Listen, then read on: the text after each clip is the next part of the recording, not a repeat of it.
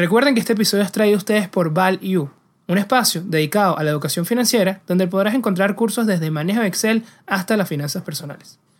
Todo esto en su página web www.myval-u.com.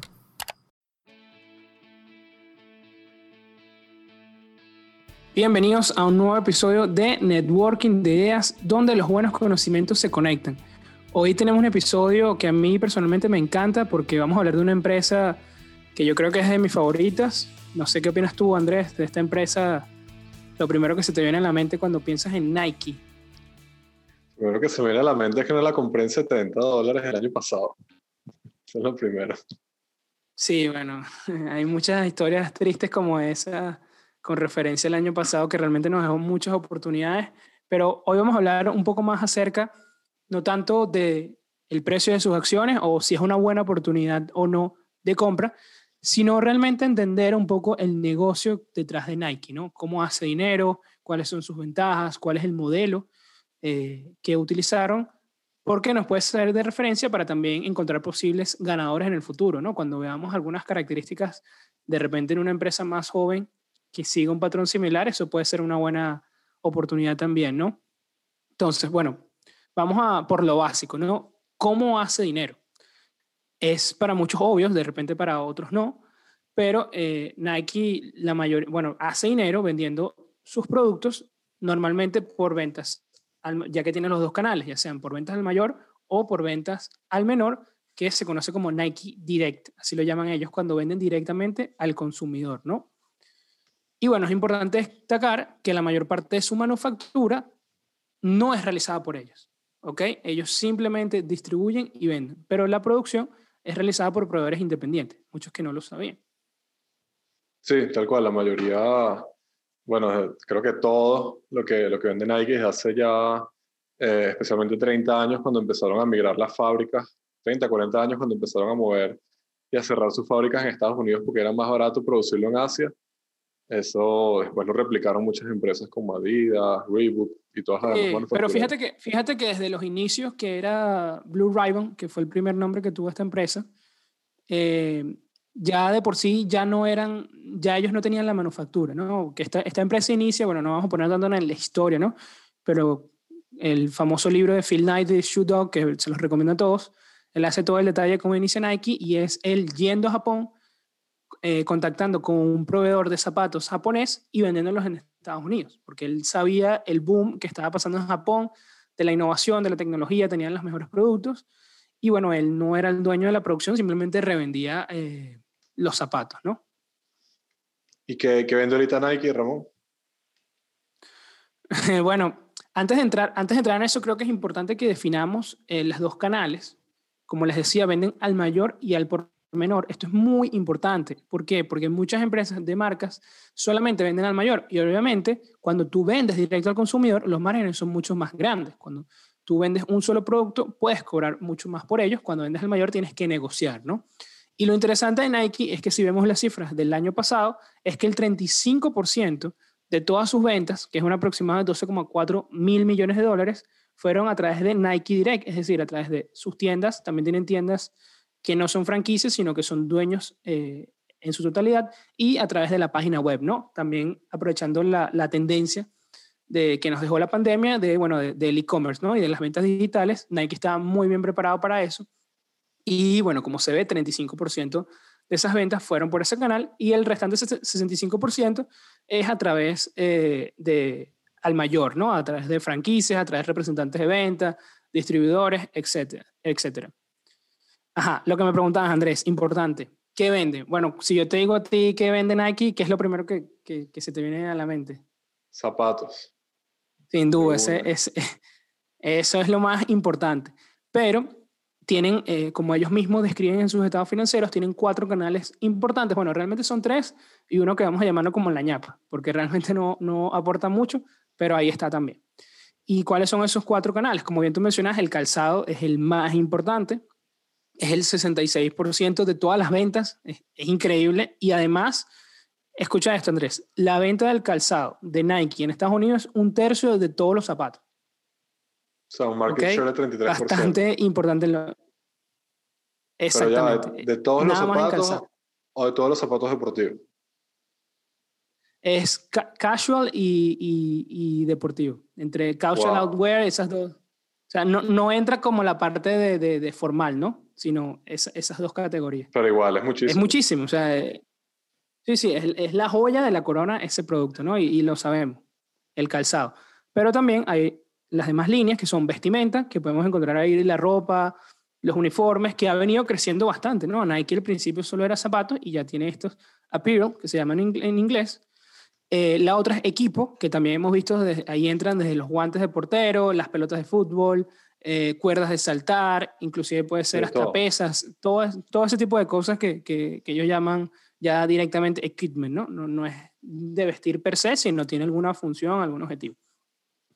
Y lo último que les decía que es como la ñapa, que bueno, es importante saberlo, pero realmente no, no aporta mucho, que es lo que ellos llaman el Global Brand, que es simplemente una comisión que le pagan a Nike por usar su marca, ¿no? Algún torneo local que quieran usar la marca de Nike, quieran usar el swoosh, ellos tienen que, que pagarle, pero si vemos por lo menos en 2020, esto representó el menos del 0,01%. Fueron prácticamente nada pero también es importante ver la fortaleza de la marca, ¿no? También la marca genera dinero por sí sola. Y bueno, como les decía, el 66% es calzado, el, el, segundo más importante es vestimenta con 31% y el 3% para el equipo, ¿no? Y bueno, ya vimos que Global Brand ni aparece en, en la foto, ¿no? Es importante también que les quería mencionar que de repente no lo saben, que hay otras subsidiarias de Nike, eh, que otras marcas que son subsidiarias de Nike, como puede ser Hurley, la de surf, y Converse, ¿no? Converse que también es muy, muy famoso por su calzado. Entonces, eso también es de Nike, por si no lo sabían, y también eh, le genera ventas a la empresa. Y también una marca que, que, vamos a hablar un poquito más adelante. Seguro conocen. Correcto. sí. Y bueno, ¿cuál es la ventaja competitiva de Nike? claramente es el foco que tienen en el marketing y en el advertising. son, no, no toda la innovación es tecnología, porque últimamente pensamos que la innovación es software. La innovación es eh, una máquina de repente eh, más rápida o un hardware, etcétera, pero no, la innovación viene en diferentes colores, la innovación viene en diferentes facetas y Nike es realmente innovador en lo que a marketing se refiere. O sea, todas sus campañas, ¿cuántas propagandas no te acuerdas desde pequeño que veías en Nike y te decías, wow, esta propaganda es demasiado buena? Yo todavía la busco en YouTube. Este, Imagínate. Sí, eh, Nike, Nike llevó, llevó lo que es el, el advertising y el marketing a, a, otro nivel, literalmente. Y no solamente, no solamente en temas deportivos, sino en general. Y rescato mucho eso que dices de, de la innovación, porque también nosotros, o sea, digo nosotros, tú yo, yo tengo 26, tú tienes 26 también, 27. Sí, también. Eh, que no me acuerdo. Eh, pero bueno, digamos que nuestra generación que nació más o menos siendo niños en la dot-com, bubble, por ahí más o menos, con el internet, estamos acostumbrados a, asociar innovación con, con, tecnología, programación, este, bueno, sin sí, cosas.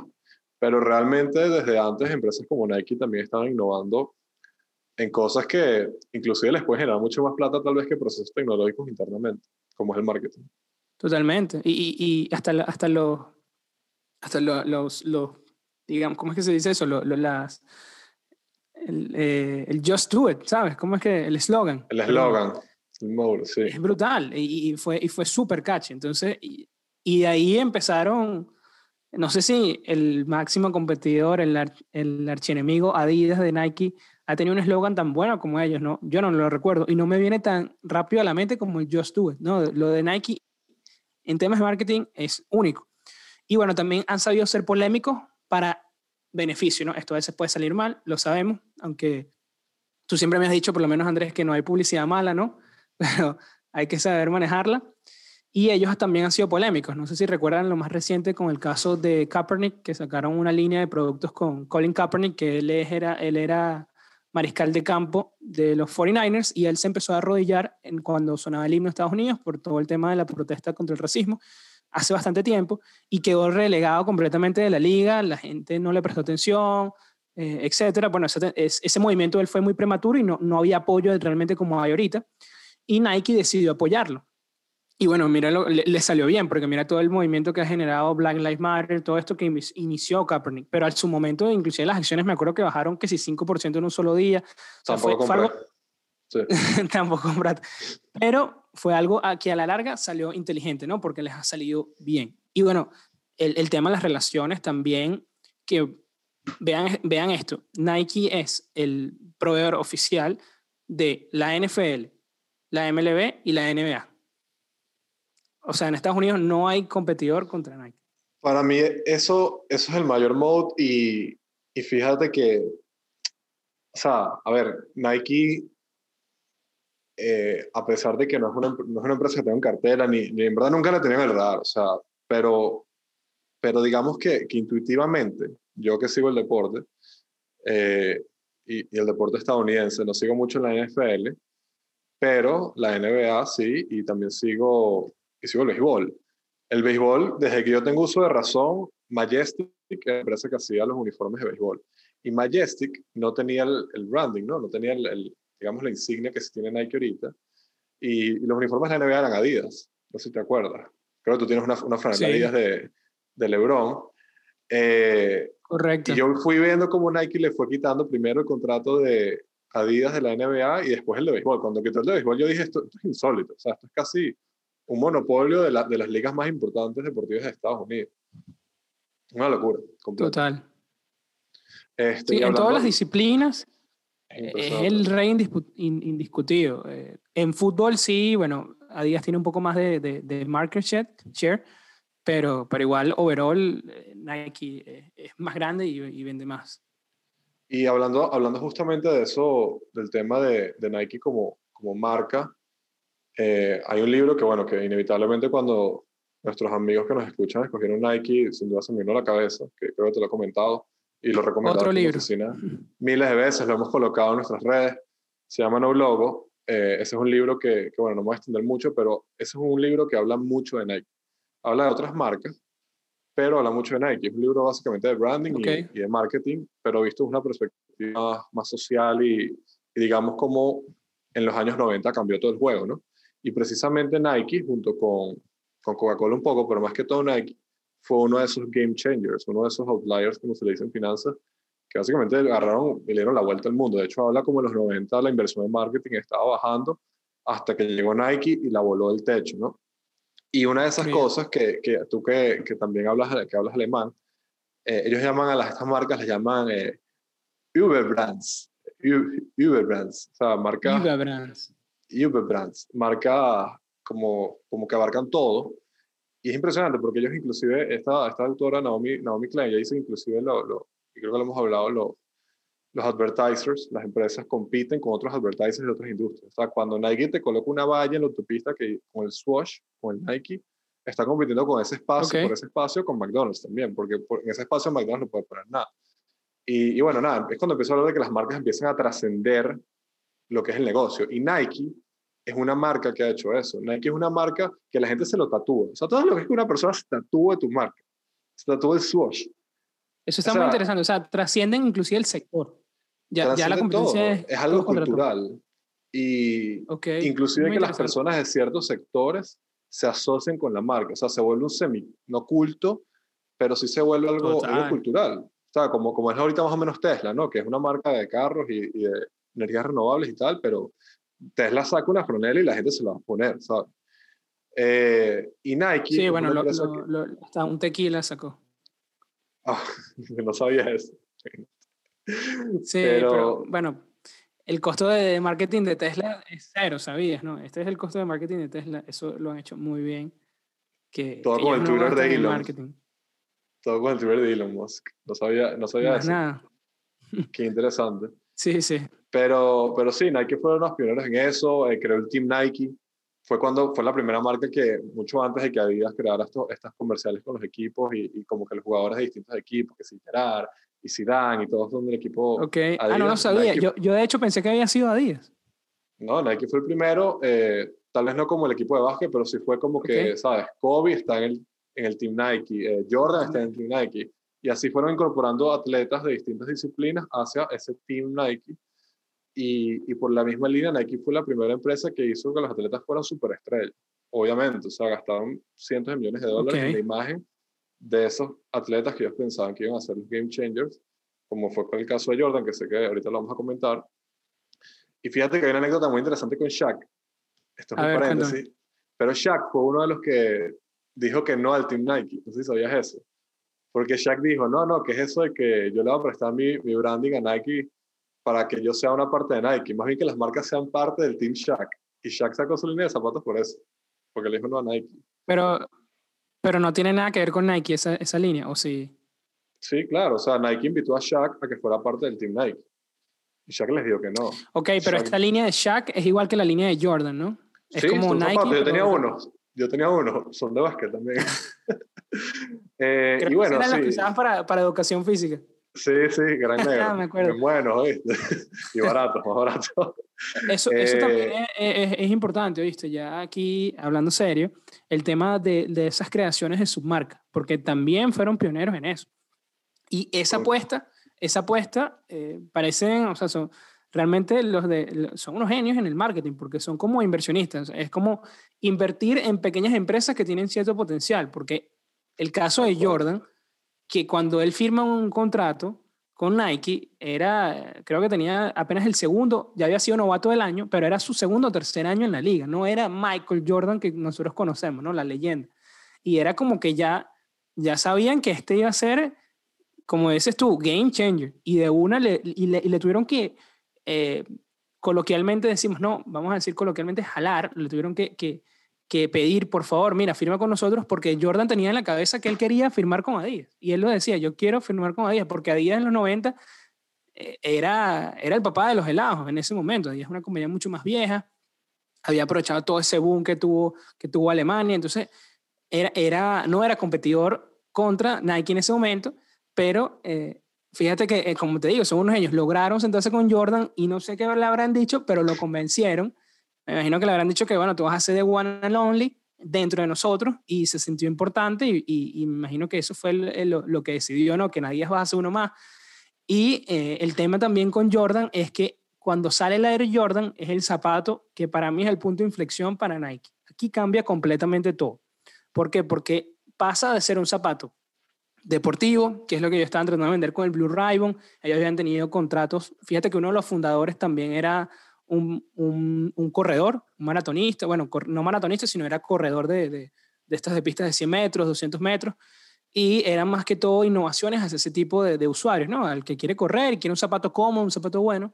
Y el Air Jordan, mira, es un zapato de básquet, pero la gente lo empezó a usar para salir. Era el zapato casual y se dieron cuenta muy rápido y empezaron a promocionarlo con cantantes de hip hop. Sea, se volvió el zapato urbano. Y aquí, bueno, para mí ese fue el, el, el, realmente el punto de inflexión, como te digo, que, que puso Nike donde está ahorita, ¿no? Es ese Air Jordan.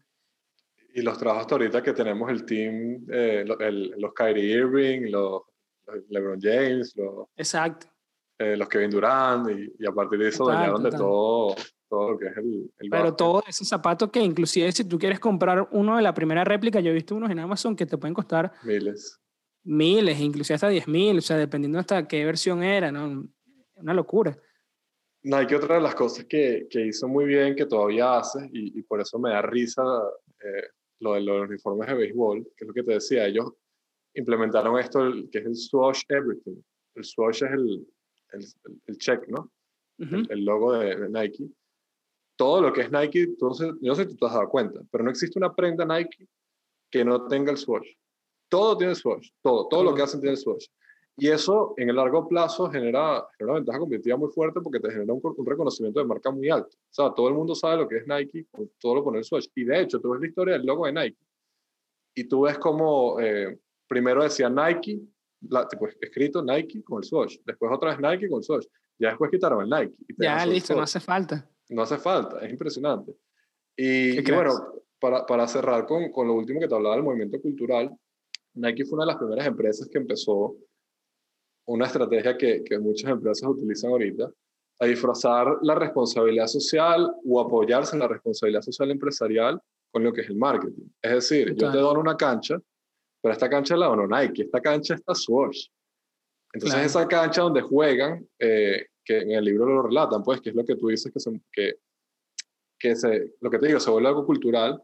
Estas canchas populares que estaban en sectores más pobres, tal vez de, de, Manhattan, de Nueva York, eh, el Bronx, en Chicago, etcétera, empiezan a tener swatch. Entonces los chamos los niños cuando van a jugar, ven el Swatch en la cancha, ven los zapatos. Eso es lo cool, eso es lo que yo quiero ser. Y después veo a Jordan con los zapatos. Yo quiero Nike. iPhone de Nike Rento. Total. Entonces, bueno, ventaja competitiva, sin duda, el marketing y las relaciones que, que han logrado hacer a, a, partir de eso, la innovación que han tenido en estas áreas. Y la segunda, que han logrado adquirir ya en estas últimas dos décadas, eh, que son los canales de distribución, ¿no? Porque Nike está presente en casi todos los países del mundo.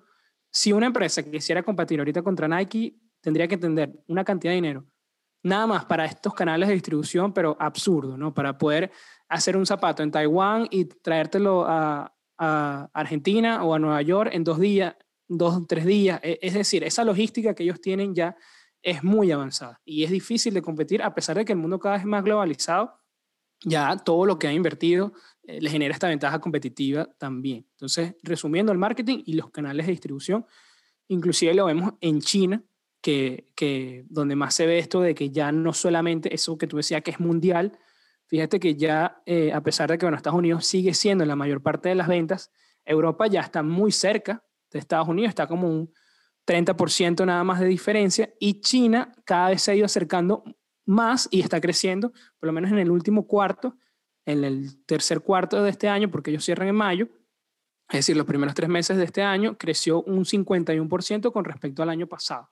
¿no? Entonces es bastante lo que está creciendo China y ese es un mercado que sin duda los va a poner, eh, eh, eh, va a ser una fuente de oportunidad, ¿no? Es, una de las claves que pasa por el futuro de Nike, porque como les digo, ya se está acercando a ser, el, ya es el tercer lugar con, con, las mayores ventas y se está acercando cada vez más a, Europa, que es el segundo.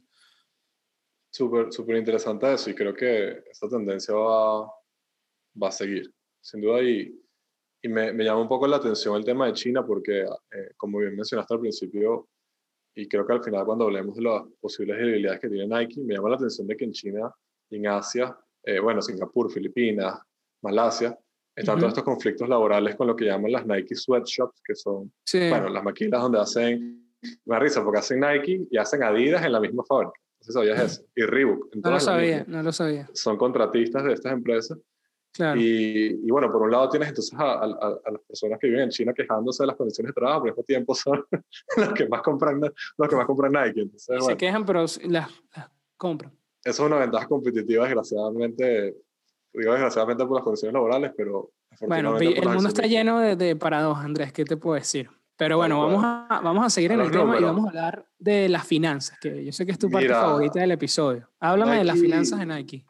Nike viene creciendo poco por debajo del 10% en los últimos tres años, así que bueno, creo que tú y yo eh, concluimos que no es una empresa growth, eh, sin duda alguna. No, no, el crecimiento no es suficiente. Este, y bueno, de hecho cayó un poco, cayó un poco en el 2020 respecto al 19. Entendible. Un, 4% se entiende por el tema de COVID, aunque me llama la atención de que eh, hace poco tuiteé que hace como un mes y pico que, que de hecho abrieron más tiendas, abrieron más tiendas Nike eh, durante la pandemia. O sea, no fue que redujeron las tiendas, no abrieron más. Ah, bueno, eh, capaz, capaz compraron, esa demanda pendiente. Capaz compraron algo por ahí barato también, puede ser.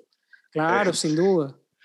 Eh, y bueno, nada, este año ellos estiman que, que la demanda aumente un 15% relativamente con el año anterior, porque bueno, hay mucha gente pendiente de si la compra por canales que de bien la pandemia parece ayudarlo porque van a vender ahora al, a pesar de estos tres años vendiendo por debajo del 10%, digamos, de crecimiento, ahora van a vender al 15%, ¿no? Este, este, este increíble el efecto de la pandemia. Bueno, es que, bueno por lo menos yo no puedo comprar zapatos digitalmente, o sea, yo tengo que ir a la tienda. Entonces es capaz, yo sé, no compro Nike, pero, pero los entiendo. Eh, han, han, tenido un ROE muy bueno, 30% en los últimos tres años, creo que eso habla de lo que ya, de las ventajas competitivas que hemos conversado. ¿Y qué nos quiere decir esto, Andrés, para los que de repente no conocen este indicador del ROE? ¿Qué nos dice un 30%? Bueno, que te dice que, que el dinero que invierten propiamente relacionado con el dinero que colocan los accionistas está rindiendo un 30%. Eso puede ser porque han tenido un rendimiento brutal o porque la empresa también está medianamente o ampliamente apalancada. Eso sé que tú me tienes unos datos por ahí. Eh, pero sí, eso es algo positivo, sin duda. Eh, y muy poco, la verdad. Yo, yo, no conozco muchas empresas que tengan un ROE tan alto y siendo tan también tan grande. No, de, de este sector tan grande. También, de paso, es un sector tan competitivo. Es, eh, es raro verlo. Eh, y bueno, nada, digamos que están solventes en el corto plazo, como tienen un efectivo que cubre su, su deuda para este año bastante Eso también es un súper buen punto. Eh, sin embargo, eh, y sé que me tienes unos, unos datos chéveres con esto, ha aumentado su deuda de 3,8 millardos a casi 9 millardos en dos años. Cosa que, en un año, en un año. En un año. Ah, bueno. Me llama, pensé que era un par de años. No, no, no, es 2020 contra 2019. Me llama la atención. Probablemente es por buenas condiciones de crédito que la, la plata está barata y están aprovechando. Sí, bueno, para los que esto de repente puede ser un poco avanzado, esto eh, precisamente aumentó un 172% en solo un año porque hicieron un offering de deuda, levantaron unas notas, eh, unas notas de deuda como una especie de, de bonos y eh, van a rendir, ahí tienen varias fechas y varios rendimientos, dependiendo entre más tiempo obviamente pases con, con la nota, más, más, rendimiento puedes tener, pero eh, realmente los intereses fueron bastante bajos, creo que la más alta no pasa del 3,5 o 3,7%, y eh, bueno, levantaron bastante, ¿no? Tenían 3,8 millardos en deuda y levantaron 6 millardos, ¿no? Entonces el doble de lo que tenían y por eso ese aumento no hicieron, lo único que no me gustó usted es que no hicieron un disclosure de para qué van a usar esos fondos, ¿no? Normalmente, ¿qué pasa? Cuando las empresas levantan deuda, te dicen para qué van a usar los fondos, ¿no? Dijeron que eran como para propósitos generales de la compañía. Pero lo más probable, y lo que yo creo es que van, van a usarlo, eh, me hablabas de, de, abrir nuevas tiendas, seguramente fue esa oportunidad de que vieron que algo estaba muy barato, y también el tema de alguna adquisición, que, que Nike ha tenido bastantes adquisiciones interesantes que lo vamos a ver al final, esto también seguramente ha usado para eso. Y yo creo que, bueno, a pesar de que la deuda aumentó tanto eh, eh, en líneas generales con respecto a, a, su, a sus activos y a su equity, sigue estando bastante baja y pueden, y pueden pagar esa deuda nada más en efectivo. Tienen, tienen 8 mil millones de dólares. Entonces ya casi con el efectivo podrían pagar toda la deuda. Y lo que te comentaba antes de empezar a grabar el episodio, yo creo que este era el momento, o sea, si te vas a endeudar, aprovecha ahorita el contexto que tiene, este era el momento para endeudarte, ¿no? Y bueno, siguiendo en las finanzas, otro punto positivo es el margen operativo, que es del 29%, extremadamente bueno para el sector donde están, ya que el promedio, que esto lo sacamos de Guru Focus, es de 5% que tienen esta, este sector, ¿no? Entonces tiene casi cinco veces, para ver, sí, más del, eh, casi seis veces el, el margen operativo. Otra empresa que yo también sigo, que es Lululemon, tiene el 26%, que la discutimos hace poco. Entonces, inclusive es mayor que el de Lululemon, que también es una empresa casi entrando en el sector de lujo por los precios, pero obviamente no es. Entonces, te dice lo fuerte de la marca, ¿no? Del pricing, que venden caro, pues, porque mira todo lo que les deja los productos. Entonces, bueno, en este pequeño análisis que le hemos hecho de cuatro puntos, tienen tres positivos, que son la deuda, eh, la deuda que, bueno, la pueden cobrar, pagar con su efectivo, eh, es un nivel de deuda aceptable, tiene un margen operativo alto y tienen un ROI alto. Creo que lo único que, que podemos acordar, Andrés, de estos cuatro puntos es que la, las ventas no han crecido lo suficiente. No, Pero es bueno, difícil ya en ese nivel. Ya, ya, ya, es una empresa madura, de cierto sentido, que ya ha agregado, ya, ya tiene el 30% del mercado, ¿no? Entonces es difícil que, que eso se mantenga en doble, en, en, doble dígito alto, que es lo que nos Así gustaría es. ver normalmente. Y bueno, hablemos un poco del precio también tiene una capitalización de mercado de 12,15 millardos, que a 136 dólares por acción, es decir, cuando el precio de la acción, que es lo que uno ve en la pantalla, son 136 dólares, su capitalización de mercado, es decir, cuánto valen todas las acciones, cuánto vale la empresa, si tú quisieras comprarla hoy toda, son 215 millardos, eh, la mitad de Tesla, o inclusive un poco menos, y eh, te genera un beneficio de 2,14 dólares por cada acción, un, P, un PI bastante alto, un price to earnings bastante alto, para el sector de 63,70, aunque es similar al de Lululemon aquí para hacer estas comparaciones. No sé, si, no sé cómo lo ves tú, yo lo veo un poco alto. Este, pero no compro a estos niveles. A estos niveles. No. Y bueno, claro, pero hay que ver hacia, hacia el futuro, ¿no? Entonces se estima que, el, que los eh, beneficios van a crecer bastante. Se estima que pueden llegar a ser 3,14 este año y 4 dólares por acción, o sea, van a duplicar para el 2022, o sea, eh, porque acuérdense que estamos viendo cifras cerradas de 2020, es decir, eh, bueno, fíjense que ya lo que llevamos de 2021 ya en 2,68 dólares, entonces muy probablemente alcancen ese 3,14 este año y estiman llegar a 4 dólares para el año que viene, para 2022, así que sería un forward P de, 40, de 34 en dos, eh, si compras hoy al, al forward de, de, de 2022, ¿no? De 34 que ya empieza como que hace ser el, eh, el, número un poco más aceptable, pero creo, mi opinión, y, y, concuerdo contigo, está un poco alto. Otro aspecto positivo también es que tienen 19 años seguidos aumentando el dividendo y el último fue el 14%, o sea, a pesar de todas las adversidades que fue este año, aumentaron un 14% el dividendo, es bastante. Y eh, tú mencionabas que esto es casi un dividend aristocrat, ¿no? Que se, se llama así cuando, ¿cuántos años tiene que tener pagando dividendo? 25. Está muy cerca y, y muy probablemente lo, lo, vayan a hacer. Bueno, y habiendo hecho este análisis, eh, háblanos un poco, Andrés, de las debilidades que ves en el modelo de negocio. Bueno, yo creo que los dos principales, yo diría riesgos más que, más que debilidades. Eh, bueno, creo que siempre hay un riesgo cuando la producción no depende de ti, cuando no es in-house. Bueno, tienen 30 años ya haciendo esto, todas las marcas lo hacen. Sin embargo, se enfrentan muchas veces a problemas de, de protestas, boicots, eh, inclusive no solamente en China y en Asia, sino organizaciones aquí de este lado del mundo que, que dicen que lo que hacen no es ético. Eso se lo dejamos a, a la conciencia de los, que quieran comprar acciones de Nike. Y sí, bueno, bueno, por, un tema personal. y bueno, y por último, evidentemente cuando tienes problemas con relaciones con algunos atletas, eso puede también debilitar de la marca. Por ejemplo, eh, cuando un atleta se va también del Team Nike, eh, Claro. Neymar creo que hace poco anunció que se iba para Puma. Sí, Eh, Neymar se fue. Entonces, bueno, eso evidentemente te va a golpear un poco. Sí, o sea, hay que, hay que, hay que manejarlo bien. Es, o sea, estás ex- expuesto, ¿no? Como tú bien mencionas, es un riesgo. Y otro muy interesante también, que hubo un boicot hacia la marca con el tema de las jugadoras embarazadas, que Nike eh, supuestamente, eh, bueno, no, no, no podemos confirmar la información, ¿no? Esto inclusive fue a juicio, que había suspendido el pago cuando a las jugadoras cuando se embarazaban. Y que inclusive después de que volvían, tenían que demostrar cierto nivel. ¿ok? O sea, eh, Sí. era bastante fuerte estos contratos, entonces la marca sufrió bastante en ese sentido. Y son cosas que, que te expones y que te pueden hacer daño eh, realmente. Eso es una, eso es, como tú dices, un riesgo y es una debilidad también. Y bueno, una posible debilidad puede ser que el CEO es nuevo.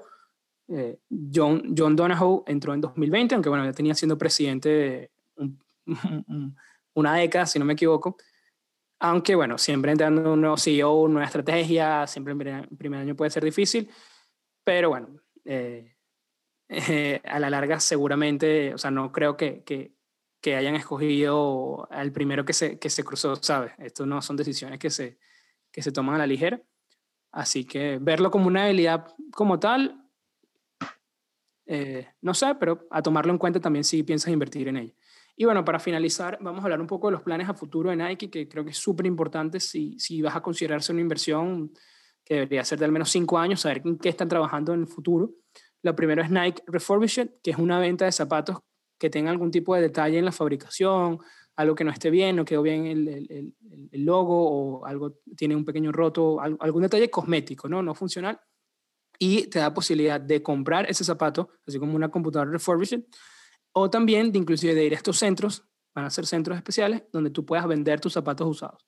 O te hagan un descuento sobre uno nuevo, ¿no? Eso también genera también más, eh, más eco-friendly, más reciclaje, más aprovechamiento de los recursos, me parece bien interesante. Otro también es que Nike se ha ido también mucho hacia la parte de salud, hacia el fitness y hacia la parte de movilidad. Tiene un partnership ahorita con Lyft, que es este servicio de ride sharing, que es para usar un, bicicletas compartidas y bueno, a través de la, de la aplicación de, de Lyft, etcétera, y van a promover toda esta vida sana. Y este último punto también importante, que es el, el Nike Training Club, que es una aplicación para hacer clases eh, online. Pagas una suscripción, ya sabemos que llamamos el, el recurrent revenue, Andrés. Pago por suscripción de nuestros favoritos a la hora de analizar una empresa, sin duda. Y bueno, bueno saber que Nike está trabajando en eso. Y bueno, en esta app tú te suscribes y es más que todo enfocada en entrenamientos en casa, ¿no? Esto tuvo bastante fortaleza eh, durante el COVID, pero bueno, siguen siendo todavía inversiones, ¿no? Esto todavía no, no, no genera un revenue significativo para poner en los, en los balances. Entonces, bueno, estos son puntos importantes a tener en cuenta. Y bueno, para finalizar, Andrés, tú me dices entonces que a estos niveles no compras. Espero que haya otro COVID, a ver si compro el 70 otra vez. No, no digas eso, Andrés. Solo para Ojalá que no. Ojalá que no. Pero sí, a estos, a estos niveles, mi opinión también, ya saben, no, no, es recomendación de inversión a lo que decimos aquí, sino solo para propósitos educativos. Pero creemos que estos niveles eh, están un poquito alto, pero la vamos a tener en nuestra lista sin duda, ¿no? Una empresa Siempre. interesantísima y, e increíble. Bueno, es momento de pasar al dato de la semana. Y el dato de la semana es, ¿sabías que en 1984, cuando salen al mercado los primeros Air Jordan, Nike estimó como objetivo unas ventas de 3 millones de dólares en 3 años? Pero solamente al final del primer año, las ventas de estos icónicos zapatos habían alcanzado los 126 millones de dólares. Bueno, eso ha sido todo por el episodio del día de hoy, Andrés. Ya lo tiene Nike, vimos sus fortalezas, las innovaciones, el marketing, sus habilidades, también un poco de sus finanzas y sus planes a futuro. Si tienen alguna duda con esto, quieren conocer un poco más sobre la empresa, tienen alguna idea o quieren que simplemente hagamos un análisis similar a este con otra empresa, bueno, háganoslo saber. Ya saben que, bueno, si están viendo desde YouTube, no olviden suscribirse a nuestro canal y darle like a este video que de verdad que nos ayudan, como siempre les digo, nos ayudan muchísimo con todos estos algoritmos, simplemente con un simple like y simplemente suscribiéndose. De verdad que, como siempre, muchas gracias por escucharnos y bueno, nos veremos la semana que viene con un nuevo episodio de Networking Ideas, donde los buenos conocimientos se conectan. Chao, Andrés. Chao.